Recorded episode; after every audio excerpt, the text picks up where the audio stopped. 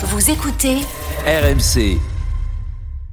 RMC, la solution conso. Avec ce matin, Géraldine, une technique qui fait fureur sur les réseaux sociaux, le cash stuffing. Alors qu'est-ce que c'est? Eh ben, c'est simplement le fait de tout payer en liquide. C'est la nouvelle mode sur euh, TikTok. Et ce qui est assez amusant, bah, c'est que ce sont euh, des jeunes hein, qui en parlent, alors que euh, d'habitude ils utilisent quand même facilement leur, leur téléphone ou leur montre pour payer.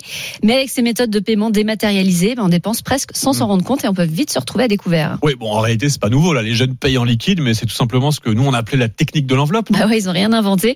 Euh, D'ailleurs, je sais que vous êtes nombreux à, à utiliser cette méthode et que ça marche vraiment pour moins dépenser.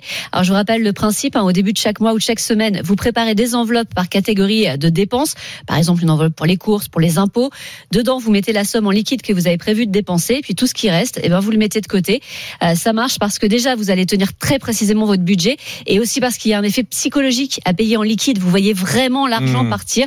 Donc, ça incite à faire plus attention. Puis vous allez assez rapidement faire des économies, ce qui est très motivant. Mais donc les jeunes ont relancé ça sur TikTok en appelant ça le cash stuffing. Comment on fait quand on veut se lancer? Alors première chose, vous épluchez vos comptes, vous regardez tout ce qui rentre, tout ce qui sort, sans oublier les dépenses saisonnières, type rentrée des classes, Noël ou anniversaire. Faut pas oublier aussi de vous faire une enveloppe fonds d'urgence qui vous permettra de réagir si votre voiture tombe en panne, par exemple. Et puis aussi euh, une petite enveloppe petit plaisir, parce que l'idée c'est pas de se priver de tout non plus.